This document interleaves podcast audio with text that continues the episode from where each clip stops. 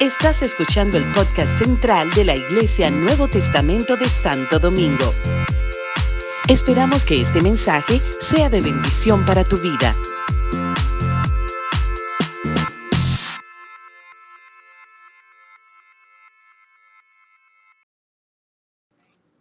Señor, yo quiero presentarme una vez más delante de ti y pedirte, Señor, que tu palabra encuentre cabida en nuestros corazones. Te pido, Dios, que tú traiga iluminación, revelación a tu palabra en este día, Señor, y que podamos, y que podamos, Señor, eh, ponerla por práctica. Padre amado, gracias por, gracias por tu palabra, gracias por ese legado tan precioso que es tu palabra en el nombre de Jesús. Los versos que voy a compartir con ustedes en este día tienen una trascendencia importantísima. Se dicen de ellos que son un resumen de la teología paulina.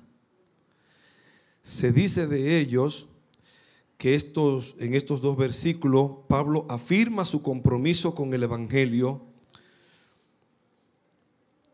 y se dice de ellos que, incluye la más clara definición del tema que se encuentra en la palabra de Dios. Estoy hablando de los versos de Romanos 1, 16 y 17. Romanos 1, versículo 16 y 17, dice la palabra de Dios, porque no ¿Ustedes se lo saben?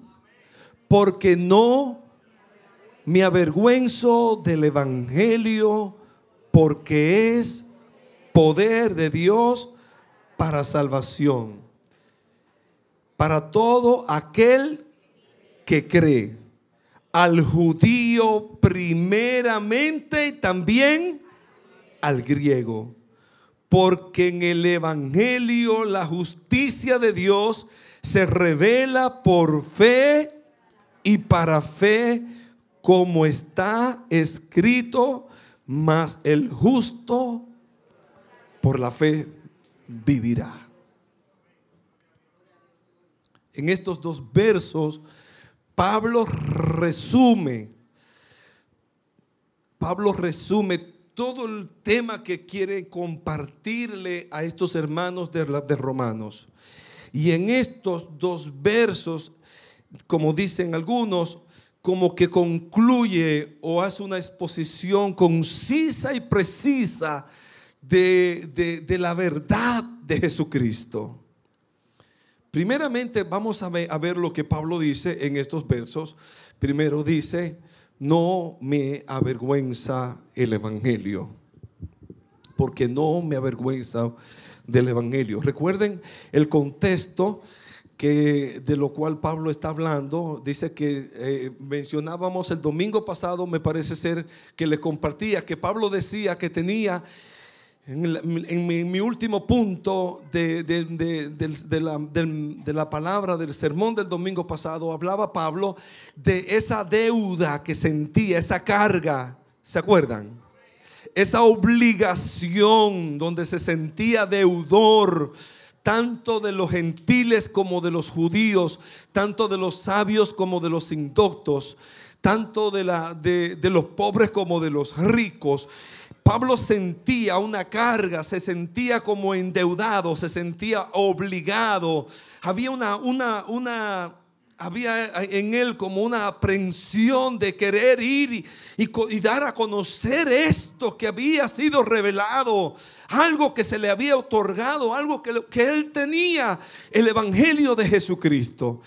Ese Evangelio por lo cual Pablo se sentía como, tengo que hablarlo, tengo que compartirlo. En uno de los versos dijo, ay de mí, ay de mí, si no anunciar el Evangelio. Ay de mí si no anunciar el Evangelio. O sea, una, una necesidad de compartir, de dar a conocer. Ah, el Evangelio. Pero entonces, inmediatamente después de eso dice, porque no me avergüenzo del Evangelio. Porque no me avergüenzo del Evangelio. Para los romanos, a los cuales Pablo le escribía, era, era, era, era contraproducente y, era, y esa palabra tenía sentido porque escritores dicen, eh, el Evangelio, el Evangelio que, que los romanos escuchaban que se estaba hablando, era de un carpintero crucificado en las calles de Roma imperial. Obviamente fue por Jerusalén, por allá, pero era de, todo el imperio romano. Y eh, de, un carpintero criado en Judea y en casa de una hijo de una humilde mujer y que, y que murió como un criminal entre dos ladrones y que sufrió mucha aversión y mucha vergüenza. Como un judío, imagínense en Roma decir, hay un judío un judío allá por allá, bien lejos, fuera de Roma, que es este, esta es la capital, pero estamos hablando de que hay un, campesino de por allá de Pedernales, llegando por de, aquel lado, hijo de una muchacha pobrecita, que, se, creyó una cosa y lo crucificaron y, lo hostigaron y murió, murió como un criminal.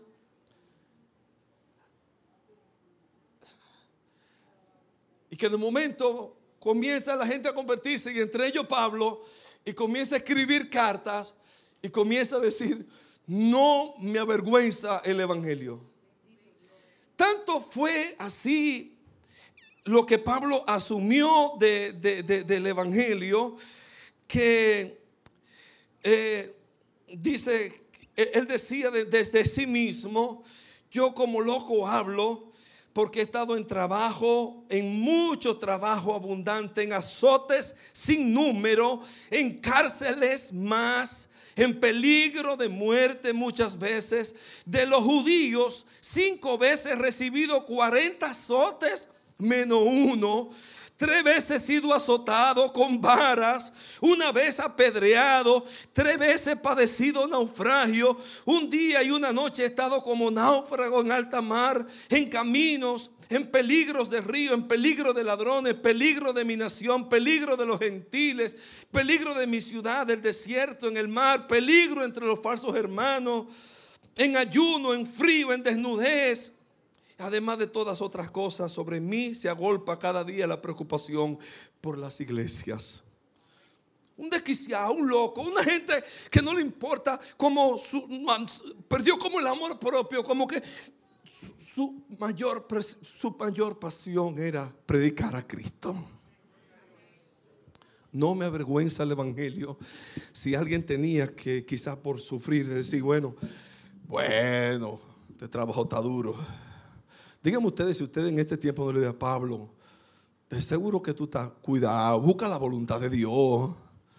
Tú estás seguro que eso es lo que Dios quiere. Tú estás seguro de tu llamado. Tú estás seguro de ese apostolado. Cuidado, revísate. En este tiempo lo mandamos a revisar y casi a convertir. Dígame usted si no es verdad.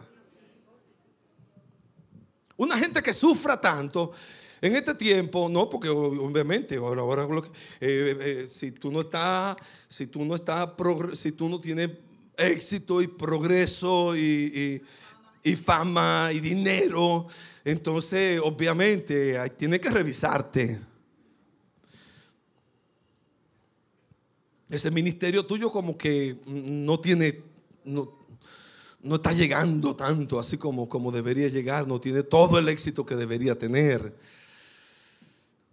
Sin embargo, Pablo estaba tan convencido, tan convencido, que él sabía como no es que, es que, es que mi éxito, es que no depende de mí, es que no soy yo, esto no se trata de mí, esto se trata de Cristo.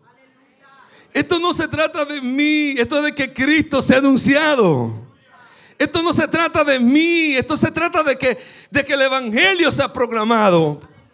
Esto no se trata de mí, no se trata de ti. Dios no está, Dios, Oh, Dios mío, Padre del cielo, cómo hemos cambiado las cosas. ¿Cómo hemos cambiado las cosas? Pensamos como que se trata de nosotros.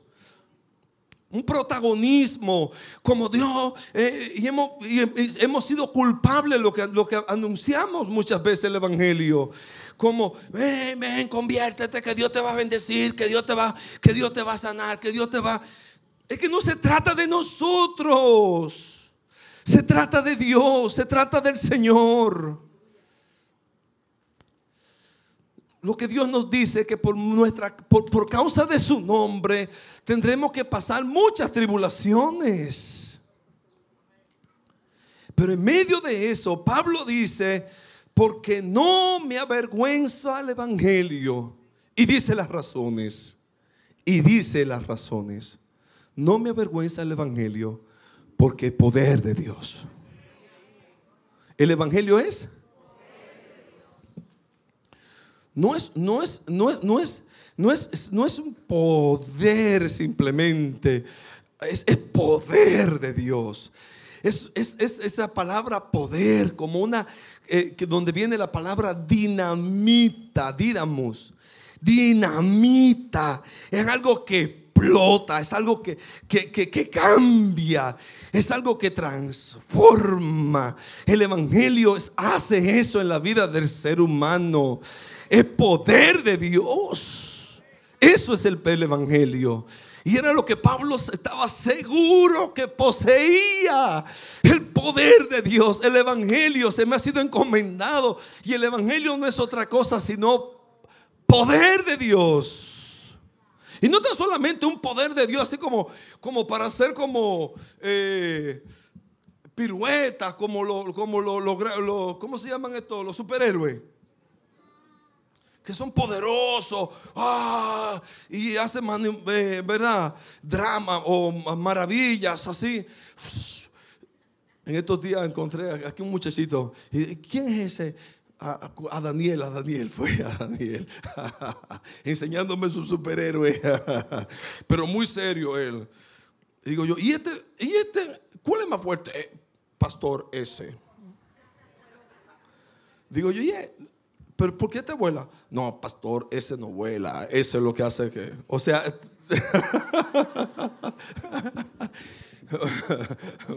muy, muy, muy él, ¿verdad? Muy hombrecito. El Evangelio es poder de Dios, pero es para salvación. Porque el Evangelio cambia. ¿Cuántos han sido cambiados por el poder del Evangelio? El poder, el Evangelio cambia, el Evangelio transforma. Pero salvación de qué, como dice alguien. ¿Y de qué que voy a ser salvo? ¿Y qué tanta salvación es que me hablan? ¿De qué que voy a ser salvo? Mi, amados hermanos, es que nosotros éramos, íbamos caminito, camino, caminito, derechito al fuego eterno. ¿Cuántos lo saben? Que todos estábamos destituidos de la gloria de Dios. El Evangelio es la voz es una proclama, son las buenas nuevas de decir al hombre, no te vayas, no caiga, no, no, no, no, devuélvete. Devuélvete, devuélvete, conviértete a Dios. Mira que te vas a perder si sigue ahí caminando por donde vas. Devuélvete.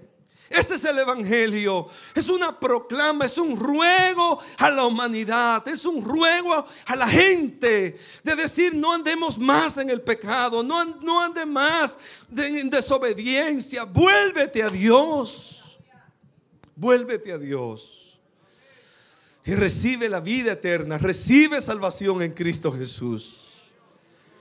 De eso se trata el Evangelio. Por eso el Evangelio es Poder de Dios para salvación. Poder de Dios para salvación.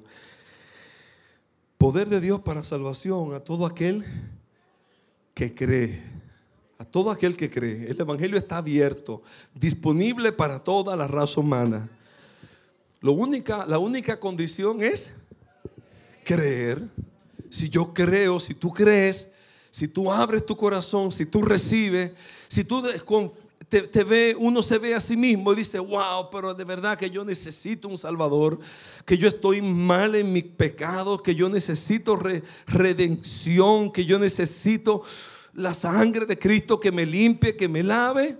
Entonces el Evangelio estará disponible para cualquiera que cree en él. La palabra de Dios dice que si con, esta es la palabra de fe que predicamos, que si confesamos con nuestros labios o nuestra boca que Jesús es el Señor y creemos con nuestro corazón que Dios lo levantó de los muertos, seremos salvos. Porque con el corazón se cree para justicia, pero con la boca se confiesa para salvación. Aleluya.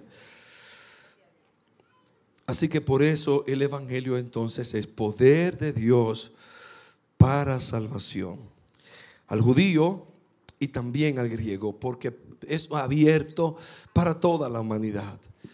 Eh, a los suyos vino y los suyos no les recibieron, más a los que les recibieron, a los que le creen en su nombre, a ellos le dio potestad de llamarse hijos de Dios. ¿Cuántos se creen? ¿Cuántos son, son parte de esa lista de los que han creído en el Hijo de Dios? Amén. Usted es un hijo de Dios. Por eso cantaba eh, y canta, ¿verdad? Compuso el, nuestro querido amado Julio Melgar. Ya no soy esclavo de temor. Ya soy hijo de Dios. Ya no soy esclavo del temor. ¿De qué va a pasar con mi vida? ¿Dónde va, ¿Dónde va a ir a parar mi alma? Si me voy a perder. No, no, no. Yo soy un hijo de Dios y si hijo también heredero. Heredero de Dios y coheredero con Cristo. Ese, es el, poder del Evangelio. Que nosotros que estábamos destinados, reos del, castigo eterno, que, que, nuestra vida estaba perdida en delitos y pecados, el Señor nos levanta, el Señor nos restaura y nos ofrece un lugar junto a Él en la eternidad. Qué tremendo Qué poder del Evangelio. A todo aquel que en él cree, al judío primeramente y también al griego. Porque la justicia de Dios se revela, porque la justicia de Dios se revela por fe y para fe. La justicia de Dios se revela por fe y para fe. Y aquí Pablo entra a, eh, a, lo que sería como el, tema global de Romanos, la justicia de Dios. Eh, Romanos se trata de esto, de la justicia de Dios. Y eh, por, por, años, por digo yo, escritores, grandes pensadores han dedicado mucho tiempo solamente a analizar y a considerar este verso. Uno de ellos fue Martín Lutero, que era un, digamos, primero estudiante de abogacía eh, antes de ser monje y después enseñaba. Estuve ¿verdad? Eh, mirando su biografía y luego enseñaba en una universidad a estudiantes, tanto de derecho como de aquellos que estaban seminaristas.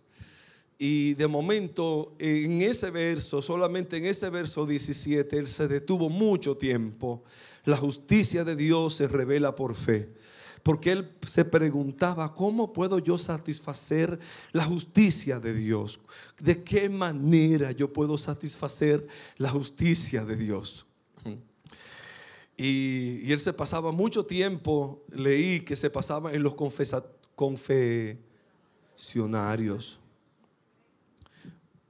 Ayer en la tarde mamá y yo vimos juntos una película de un muchachito que, iba a ser, que, iba al, confesionario y entonces eh, un poco rebelde porque él decía, eh, el, padre dice, dice el papá, dice el padre, aquí está el padre, dice, no, no, no, yo no, usted no es mi papá.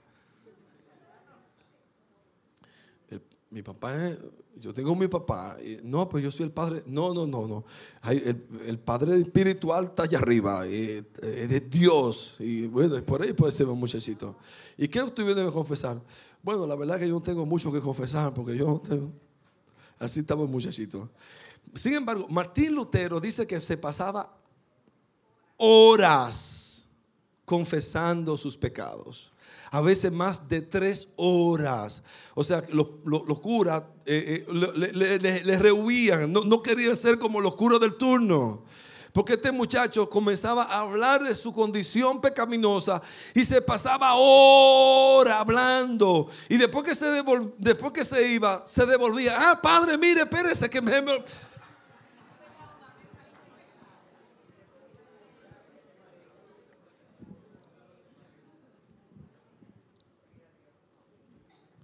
La verdad que eso tiene, obviamente, hay unas cosas ahí que no, mirando la película y, sabiendo lo que sé, hay cosas que no están y que eh, yo te esculpo, yo, yo, yo te perdono, o sea, no, ¿qui- ¿quién, quién es el hombre? ¿Verdad? Eso está. Pero la verdad es que hay un asunto tremendo, un poder en la confesión. ¿Cuántos están conmigo? La Biblia dice que el que confiesa sus pecados y se aparta, alcanzará misericordia. Antes era que, que si no, no, no se iban a confesar, a un confesato- confes- confesionario no se sentían libres de culpa. Pero ahora la gente también como que no quiere confesar nada. Y tampoco es así. O si usted se arrepiente, confiese y apártese. ¿Están conmigo? Bueno, el, el- el Martín Lutero de momento se vio con ese verso y dijo, ¿cómo yo puedo satisfacer la justicia de Dios? Porque por más que confiese, por más que, por más que haga, por más obra que haga, no, no puedo como, como suplir, no puedo llegar, no, no me siento libre. Pero entonces se encuentra ese verso que dice, porque en el Evangelio la justicia de Dios se revela por fe. se revela por fe. Por fe y para fe. Eh, eh, se revela por fe y para fe. La justicia de Dios, las buenas nuevas de salvación eh, es revelada. Eh, eh, eh, es revelada al hombre, se revela mediante el Evangelio. Esa manifestación de justicia de Dios se revela para que todos los hombres puedan alcanzar la salvación. Se revela por fe y para fe. Algunos han entendido que se refiere al progreso del Evangelio, de extenderse desde la fe de uno para despertar fe en, los, en otros, en los inconversos. Desde por fe y para fe se revela a mí para que yo también pueda eh, exponer esa misma y, y con gracia y mi testimonio en mi vida, otros puedan ser alcanzados. Porque se revela por fe y para fe como está escrito, mas el justo por su fe vivirá. Y hace mención a un verso que está ya en el Antiguo Testamento, en uno de esos profetas, profetas del Antiguo Testamento, ¿verdad?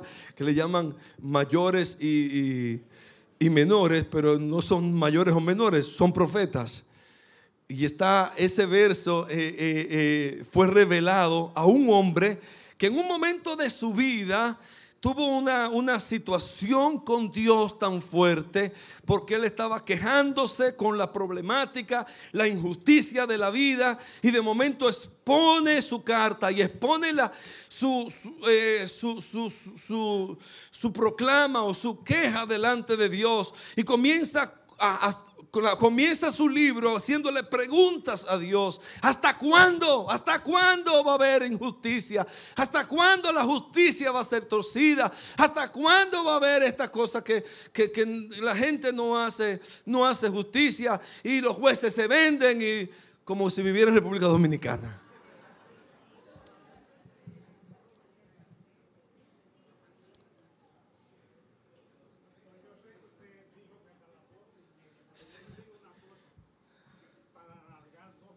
Ok. Me lo, me lo van a dar después. ah, está bien, me está tirando mano domingo. No, no se preocupe. No, porque usted está diciendo una cosa de tanta importancia. Mire, nosotros en, un, en una de la escuela dominical eh, tocamos este punto acerca de eso, de Lutero.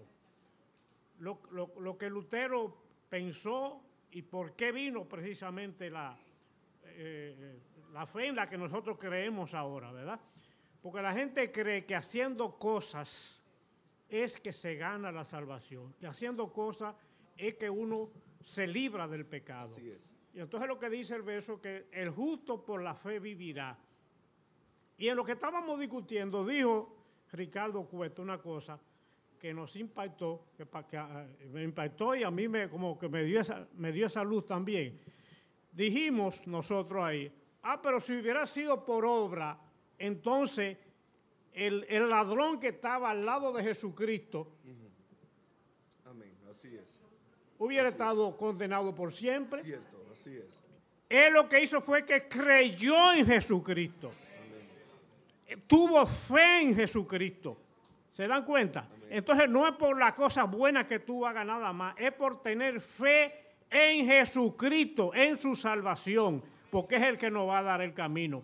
Y de ahí fue que vino entonces la, la, de que Lutero dijo, sí, el, el, justo, justo por la fe vivirá. La fe. Déjese de estar de que los lo papas dando burla y cosas de esas, ¿tú me entiendes? Amén. Perdonando por paga y todo eso, ¿tú me entiendes? Así y el hombre tratando de ir a Higüey sin tortilla y arrodillándose y que, que, que, yo doy dinero y que yo qué cosa, no.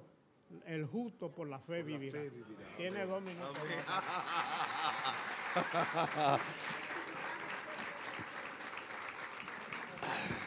Qué tremendo. Abacub, ese hombre quien de momento comienza su libro, digno de leer Abacub en este tiempo, les animo a detenerse. En un ratito, en 10 minutos usted lee, son tres capítulos. Comienza a quejarse a quejarse de la condición, cómo está la sociedad, cómo está la justicia, lo que él ve y comienza a quejarse y de momento, y dijo, voy a estar en pie hasta que tú me responda. Voy a estar de pie sobre mi, me voy a poner de pie y voy a estar ahí hasta que tú me responda. Y Dios le dice a el arma que no es recta se enorgullece. El arma que no es recta se enorgullece, mas el justo por la fe vivirá.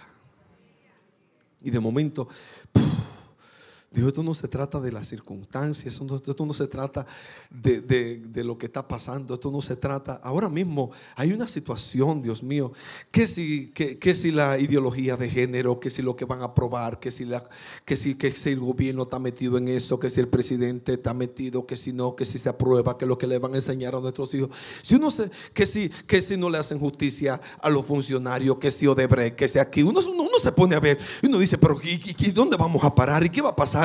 Con, lo que, con la sociedad presente, qué va a pasar con nuestros hijos. Y uno, uno se pudiera como atemorizar y decir, no, no, pero de aquí tenemos que irnos toditos, vamos a cerrar esto. Nadie que para, que nadie para, que, que, que, ay, que no vengan los nietos, porque ¿qué, van ¿qué va a pasar? Hoy más que nunca se hace necesario que creamos que el justo por la fe, el justo por la fe, diga conmigo, el justo por la fe vivirá. Amén. Dios quiere darte fe en tu corazón, poner fe en tu vida para tu salvación, para la salvación de tus hijos, para la salvación de tu familia, para, para, para ver la obra de Dios en ti, creyendo que el que comenzó en ti la buena obra, la perfeccionará hasta el día de Jesucristo. Porque justificado pues por la fe, tenemos paz para con Dios. Si queremos paz, si queremos paz, si queremos paz en nuestras vidas, somos justificados por la fe. Aleluya, Dios te bendiga iglesia. Dos versos trascendentales, poderosos, que en esta mañana he compartido. Vengan por favor, Ministerio de Alabanza. Gracias por su tiempo. Gracias por su tiempo. Gloria a Dios. El justo por la fe vivirá. Vamos a estar de pie, mis amados.